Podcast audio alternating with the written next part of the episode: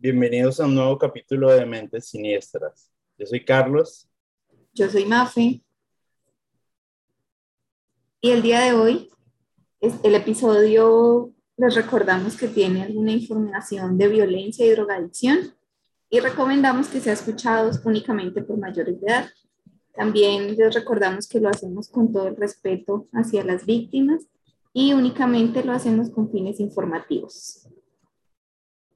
Ok. ¿Qué más, Mafe?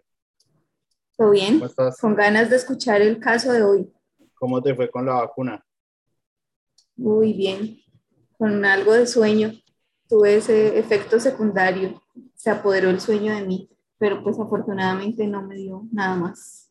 Mira que a mí casi no me dio, no me dio nada. Pues fue como curioso. Pensé que no me lo habían puesto bien porque ah, no sentía nada, pero Esto, ah, bueno, Mafe, espero que, espero que no te siga dando duro. Y, y ya tienes programada la siguiente dosis y todo. Pues se supone que es en septiembre, pero acá se acaban muy rápido las dosis, entonces ah, vamos a ver, vamos a ver si lo logro. Bueno, el caso que te voy a contar hoy es un caso que cuando yo lo empecé a investigar, yo vi que es esto tan absurdamente loco y, y, macabro a la vez. El caso que te voy a contar es de una persona llamada Tony Costa. Es conocida como el vampiro de Cabo Cod. Es conocido como Tony Chap Chap. Eh, bueno, empezamos. Mm, Tony Costa, cuando se desató todo, la historia que te voy a contar, tenía 24 años, era conocido como un todero, arreglaba tuberías, arreglaba daños eléctricos en las casas, hacía trabajos menores.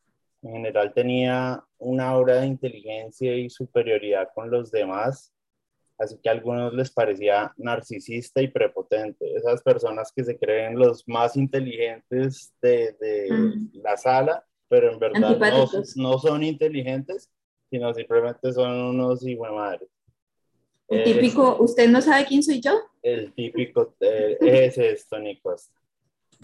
Eh, sin embargo, a él eh, durante la infancia le diagnosticaron un tipo de personalidad esquizoide es una afección poco frecuente que hace que las personas eviten las actividades sociales y continuamente evitan interacciones con terceros.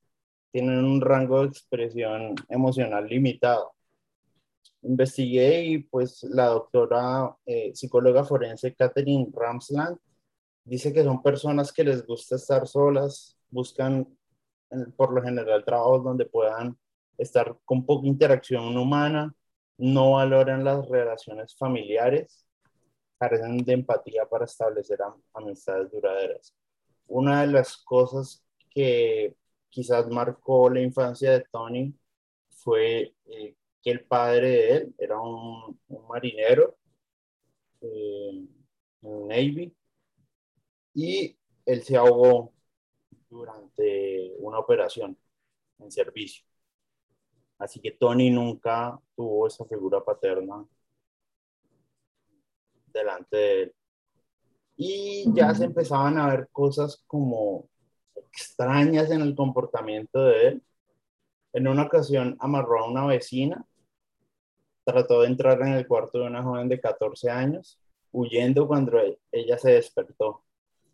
En cierta ocasión también admitió que había amarrado a la misma joven con una cuerda y la había desnudado esto, como nosotros vemos siempre en los casos de, True Crime, los asesinos no empiezan de una asesinando, sino ellos empiezan con actividades rituales previas, empiezan eh, evolucionando, evolucionando hasta que llegan a un punto en el que asesinan. Ellos no son asesinos de inmediato y eso lo hemos visto en muchos casos que, que hemos estudiado y este no es la excepción. Mm, Tony eh, desarrolló parte de su infancia en Provincetown, cerca de Boston. Eh, como tú bien sabes, Boston tiene mucha influencia de los irlandeses. Y digamos que Tony no se sentía muy bien con ese entorno. Para mantener esa aura de superioridad, los amigos de Tony eran peladitos, eran adolescentes. Porque mm, él al estar con gente de su misma edad, no se iba a sentir como el más el más sabio de todos. Entonces le tocaba tener amiguitos de menos edad. Ay, pobrecito, qué pecado. Muy inmaduro, pero sí, es normal, ¿no? Era la única forma. Él normalmente, pues eh, eh, la, la, época en la que te cuento esto es en los 60, entonces lógicamente usaba drogas, fumaba marihuana, LSD, eh, pepas, muchas pepas, sedativos, tranquilizantes. Entonces, esto es más o menos el, perfil de Tony, para que tú te hagas una idea con qué tipo de persona es la que vamos a tratar. Y aquí empieza la historia. Patricia Walsh y Marian Waisaki, profesoras, amigas, se fueron a Cape Cod, al Cabo Cod, a descansar. Curiosamente, Tony Costa se quedó en el mismo hotel donde ella se estaba quedando. Eh, Tony, pues, digamos que para los estándares de los 60 era pinta. Eso hacía que la interacción con las mujeres fuera mucho más fácil. Empezaron a salir los tres juntos, fumaban marihuana. Eh, pasó ese fin de semana y los familiares de ambas mujeres empezaron a preocuparse porque ellas no volvieron a la clase del lunes. Así que el papá de Patricia presentó cargos en la policía por la desaparición de su hija. Ellas se movilizaban en un Volkswagen Beetle. Eh, este Volkswagen, curiosamente, fue encontrado detrás de un cementerio en una calle destapada que no es de tránsito. Es un sitio digamos que la gente lo toma como un atajo para, para poder eh, salir más rápido de, de Cabo Cod, pero no es un sitio altamente transitado. Una persona que pasó por esa vía vio el Volkswagen abandonado y apenas él se bajó como a investigar qué era lo que pasaba, sintió, eso que uno siente que algo no está bien y él, algo que le decía a él, como no se acerque a ese carro, y él se, la persona se asustó tanto que no se acercó al carro, sino que se montó en el de él y arrancó. Pero llamó a la policía, dice sí, él, él, fue a la policía, exacto, él fue a la policía y contó pues que había encontrado ese eh, Volkswagen, pero cuando llegaron otra vez ya no estaba el Volkswagen. Había desaparecido. Pero digamos que esto fue como un punto de partida para la búsqueda de ellas dos. Si el Volkswagen estaba ahí, miremos qué hay alrededor de, de ese entorno, a ver si hay pertenencias de ellas o alguna cosa muy, eh, muy conocida. Fueron al hotel donde ellas estuvieron eh, hospedadas y la encargada del hotel les dijo que ellas habían estado compartiendo la mayoría del tiempo con una persona llamada Tony Costa.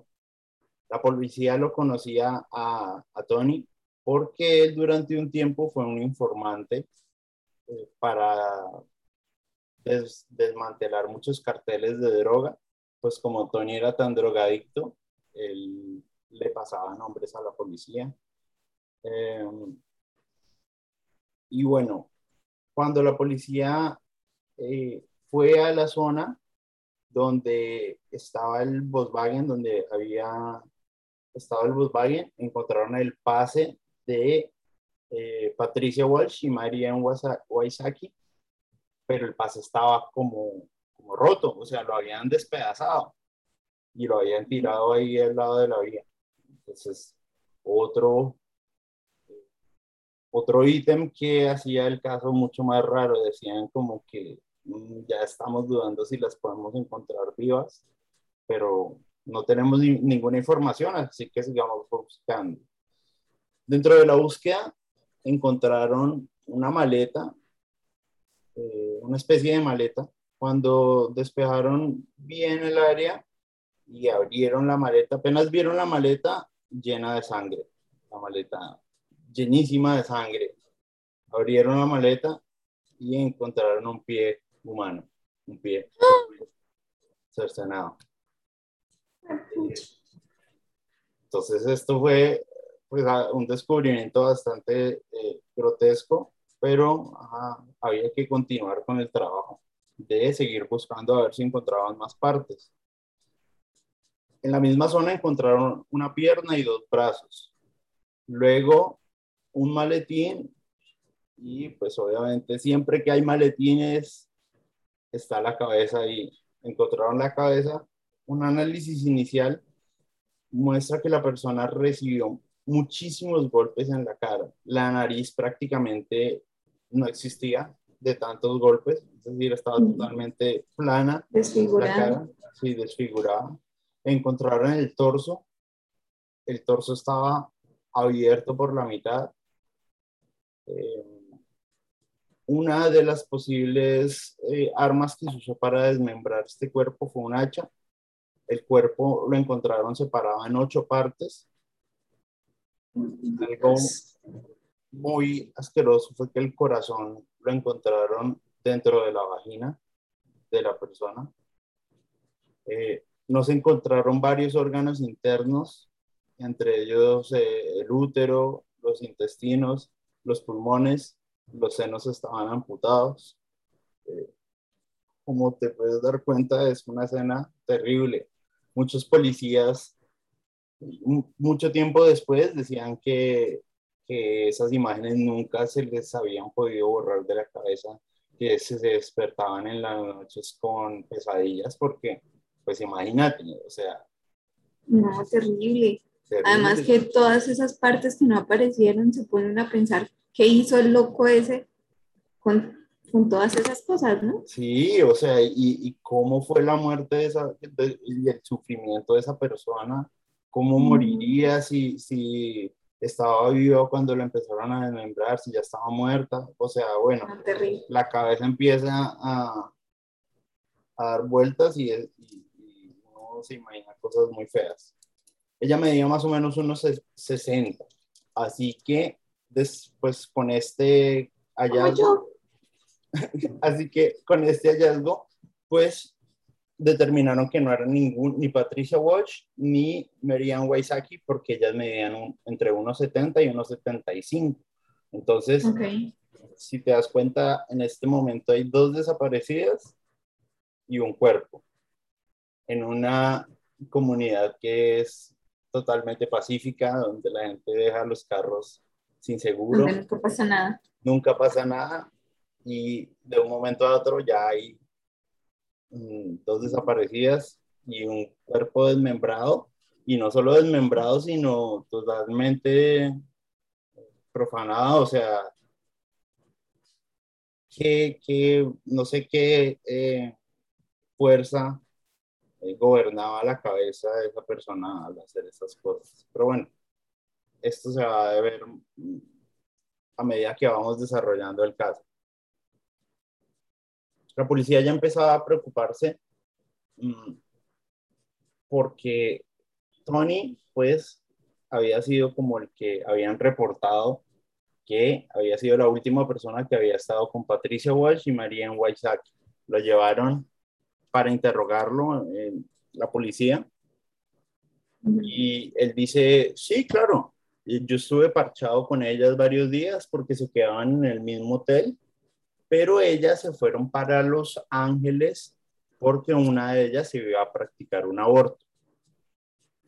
Eh,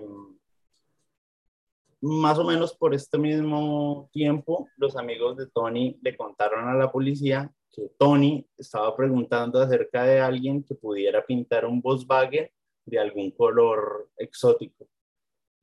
Eh, otro, otro ítem que se le suma a Tony, como que ya hay demasiadas miradas sobre él y entonces eso afectó pues su declaración. Él dijo, ok, voy a decir la verdad. Em, yo tengo información sobre ese Volkswagen que les pueda servir y vengo aquí a decirles la verdad. Entonces, en la estación de la policía dijo lo siguiente. La verdad es que yo compré ese Volkswagen por 900 dólares porque ellas necesitaban efectivo para ir a realizarse un aborto en Canadá. Ah, ahora es Canadá. ¿Para Los Ángeles? ellas me pidieron usar el Volkswagen por una semana más luego de, haberse, luego de haberlo comprado y ellas me dijeron que bueno, que me dejaban el Volkswagen por ahí en algún camino para recogerlo. Y entonces la policía era como, Tony, o sea, usted les compró el Volkswagen a ellas, pero se lo prestó para que ellas andaran una semana más y ellas se lo dejaban por ahí, por ahí. Donde quisieran. Sí. Tan amable. Y Tony, eh, ¿por qué no, digamos, la policía decía, ¿por qué no se lo dejaban en el hotel o en algún lado? Y Tony como, eh, pues, no sé. Y Tony como que, eh, sí, esa historia, no, no, Tony, ¿quieres intentar de nuevo? Y Tony como que, mm, la verdad, la verdad, la verdad. Versión 2.0. No estaba, no les, no les estaba diciendo la verdad. Eh, pero ahora sí, la, ahora sí la voy a decir. Ahora sí la voy a decir. Eh, la verdad es que yo las conocí en agosto, o sea, mucho tiempo antes de... Eh, que pasara todo. Del episodio del hotel. Las conocí en agosto, les vendí drogas que ellas no me pagaron, eran 700 dólares en drogas. Pues eso en los 60 es como un cargamento y además eh, todos los familiares de ellas dos decían, ok, ellas fuman marihuana, pero no son drogadictas, pues heavy, que metan pepas o metan cosas más pesadas. Simplemente. Que metan 600 dólares. que metan 700 dólares en drogas. Entonces, eh, cuando llegaron al hotel del pueblo, casualmente Tony las vio y ahí hicieron un negocio. Tony les dijo, hey, necesito que me paguen los 700. Entonces, ellas le dijeron que el Volkswagen valía mil dólares. Entonces, Tony les dio 300 dólares más y ya se quedó con el Volkswagen. Eh, los policías, como esta historia está como, un poquito rebuscada. Pero, pero ¿y qué? ¿Y le dio los 300 y qué? ¿También se lo prestó o qué? Sí, sí, sí. Y entonces dice, pero Tony, ellas dejaron el carro cerca del cementerio, esa zona, si usted no está en carro, ¿cómo se va a ir de ahí? O sea, ¿cómo es que ellas dejan el carro ahí en la mitad de la nada y, en pleno invierno y se van? Y Tony como, eh, no sé, pues la verdad, la verdad es que no, lo que les conté no es cierto. Pero ahora sí les voy a contar, o sea, esta vez sí, esta vez sí. Tercer intento. si te das cuenta, eh, eh, Tony es un personaje. La verdad es que, ok, vamos, vamos ahora sí a contar la historia como es. La verdad es que ambas estaban em, embarazadas y ambas querían abortar. Y estaban buscando ir a California a realizarse un aborto eh, para eso pues necesitaban dinero. Entonces, por eso fue que ellas me vendieron el carro. Yo no sabía dónde ellas me iban a dejar el carro. Fue por chance que yo lo encontré cuando iba con dos amigos llamados Timmy y Steve. Eh, esos nombres parecen como inventados, ¿no? Pero bueno. Eh, eso te iba a preguntar si en realidad existían. Sí, sí, ellos sí son de verdad. la policía comprobó y sí, sí existen. Ellos recibieron el carro, Tony lo llevó a Boston y lo parqueó frente a la casa de su hermano, pero ellas llegaron hasta allá, hasta Boston, y se lo robaron. Se lo robaron de ahí y se lo llevaron. Y los policías le dicen a Tony, pero Tony, ¿cómo es que ellas se van a llevar el carro si usted es el que tiene las llaves? Y Tony como, eh, yo no sé. y Tony, ¿y alguien las vio robando el carro? Eh, no, Entonces, después de eso, Russell, un amigo, llamó a Tony y le dijo, Tony, acabo de ver su carro abandonado en el aeropuerto de Burlington, eh, que es cerca de Boston. Tony llega hasta allá, hasta el aeropuerto, por su, por su carro y de casualidad se encuentra con Marianne y Patricia Walsh. Y ellas le dicen, Tony, qué pena por llevarnos el carro, pero ahora sí nos vamos porque queremos ser libres, o sea, nos queremos ir de aquí. Y de ahí ellas cogieron un avión para Canadá y no las volví a ver nunca más. Entonces los policías le dicen, Tony, pero usted nos dijo que la última vez que las vio a ellas fue en el hotel. Eh, y Tony como que, eh, sí, qué pena, mala mía en Burlington. Eh, espero que la cabeza te esté dando vueltas y estés un poquito mareada, porque imagínate cómo estaban los policías. No, antes aguantaron tanta mentira. Entonces, luego, de eso, eh, Tony vio por las, noticias, las noticias que estaban desaparecidas, Patricia y Marianne. Tony pensó ir a la policía para aclarar las cosas, pero ajá, mm, las dejó claras como el barro, contando 15 historias que no tienen ningún sentido. Entonces el policía le vuelve a preguntar, Tony, eh, pero entonces usted sabe dónde están ellas? Tony se empezó a emputar porque, porque dijo, o sea, ya les he dicho que están en Canadá y el policía le dice, ah, Tony, es que, qué pena, es que con tantas historias ya no sé en dónde fue que me dijo que estaban. Además, Canadá, California. Ah, sí, es que suenan como igual, entonces tú sabes, es lo mismo. Además que usted se la pasa cambiando las historias y Tony como que, yo no las he cambiado. ¿Qué les pasa? Eh, y después remata diciendo, es que ustedes creen que yo las maté. Y los policías como, eh, Tony, ¿cómo así? Nosotros nunca dijimos que ellas estaban muertas.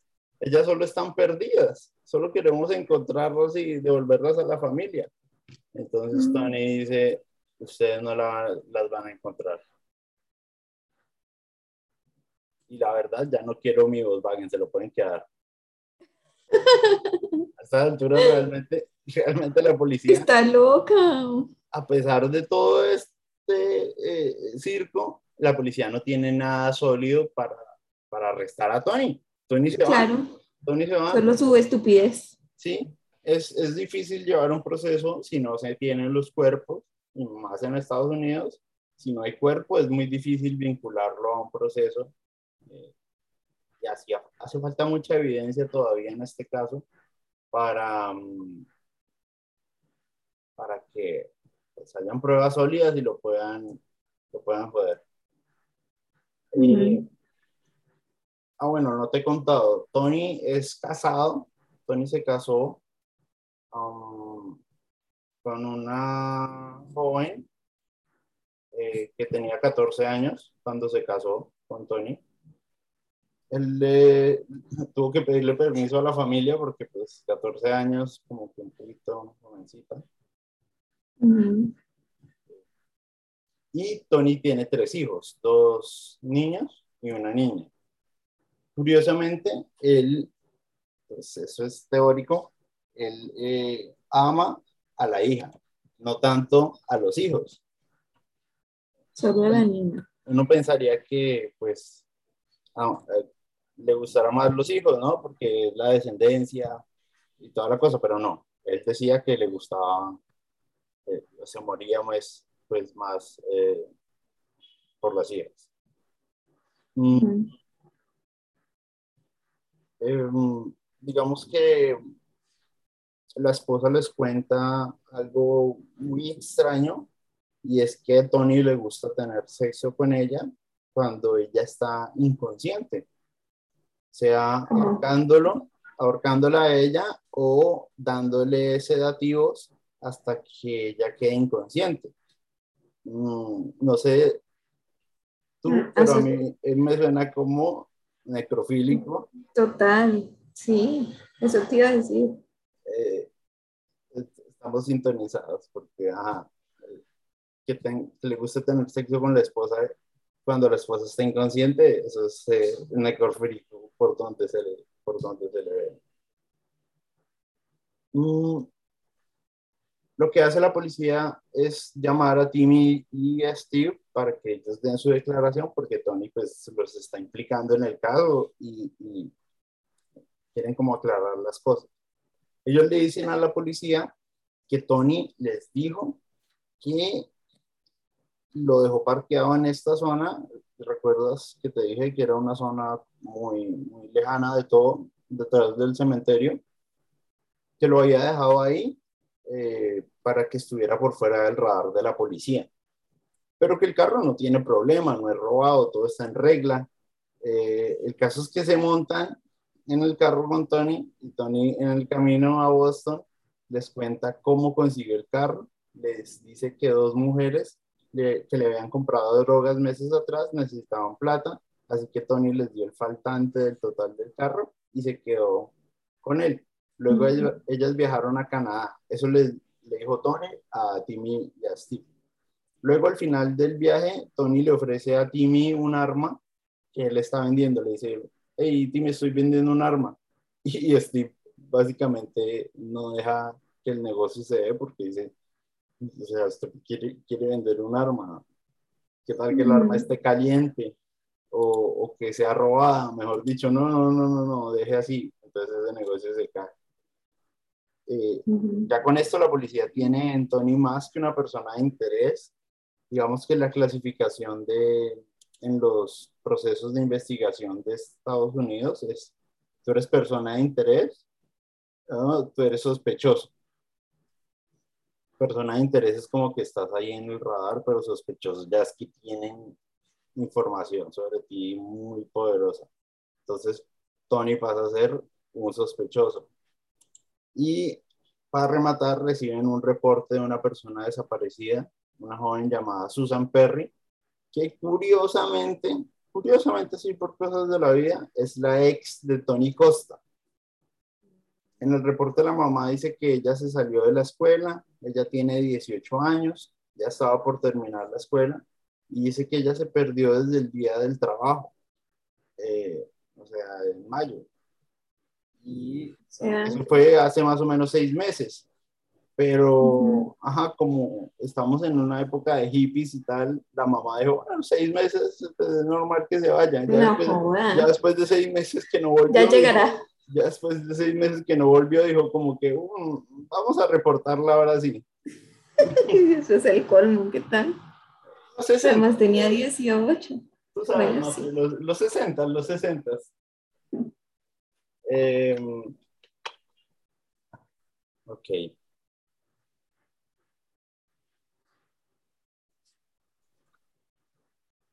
Por otra parte, el cuerpo que te conté que habían encontrado el primero la policía pensaba que coincidía con la descripción de una persona reportada desaparecida llamada Sidney Monson. Cuando, ¿Dónde fue la última vez que la vieron? Hablaron con la hermana de Sidney y ella le dijo a los policías, la última vez que la vi fue cuando se montó en el carro con Tony Costa, porque ellos eran novios al momento que ella se desapareció. ¿Cómo la ves? O sea, O sea, básicamente Tony está sindicado en cuatro casos ya, donde la última persona que vieron fue Tony Costa. Fue él, fue él, claro. Entonces, nuevamente llaman a Tony a, a la estación de la policía Tony dice que él les dio 300 dólares a las mujeres y le pidió 600 eh, dólares prestados al hermano. Hablaron con el hermano de Tony y dijo como que eh, no, solamente fueron 300. Y Tony le dice a los policías, no, no, no, no, el equivocado es mi hermano. o sea, Ay, no. yo no. Y, los policías como que, Tony, eh, ¿sabes qué? Como que consíguete un abogado porque muy seguramente te amarra. y entonces, eh, si recuerdas, el carro ya estaba en custodia de la policía. Hicieron un examen con luminol. No sé si recuerdas el luminol. Es, es como un agente químico que es sobre la, la, posible escena del crimen. Apagan las luces, ponen luz ultravioleta y este químico reacciona con la sangre. Entonces se ve todo ¿Dónde hubo rastro? donde hubo rastros de sangre. Le pasan luminol al Volkswagen y eso se ilumina como un árbol de Navidad. Sangre en, en la parte del piloto, del, del conductor. Eh, al lado del conductor, salpicaduras de sangre por todo lado. Eh, la policía se devolvió al jardín donde encontró este, el primer cuerpo y donde curiosamente estaba el Volkswagen y encontraron el bolso y la billetera de Patricia Walsh. Ítems de Mary Ann Waisaki y, y Patricia estaban regados por todo el jardín. Ítems de, de los bolsos de ellas, ítems personales. Empezaron la búsqueda exhaustiva por el jardín y vieron una zona donde parecía que habían como movido la tierra. Estaba como, como revuelta diferente a, a, a la tierra normal. Entonces, mmm, se enfocaron en esa zona y encontraron primero una mano, luego una cabeza, obviamente decapitada. Se notaba que era una mujer, la nariz totalmente rota y destruida, sí.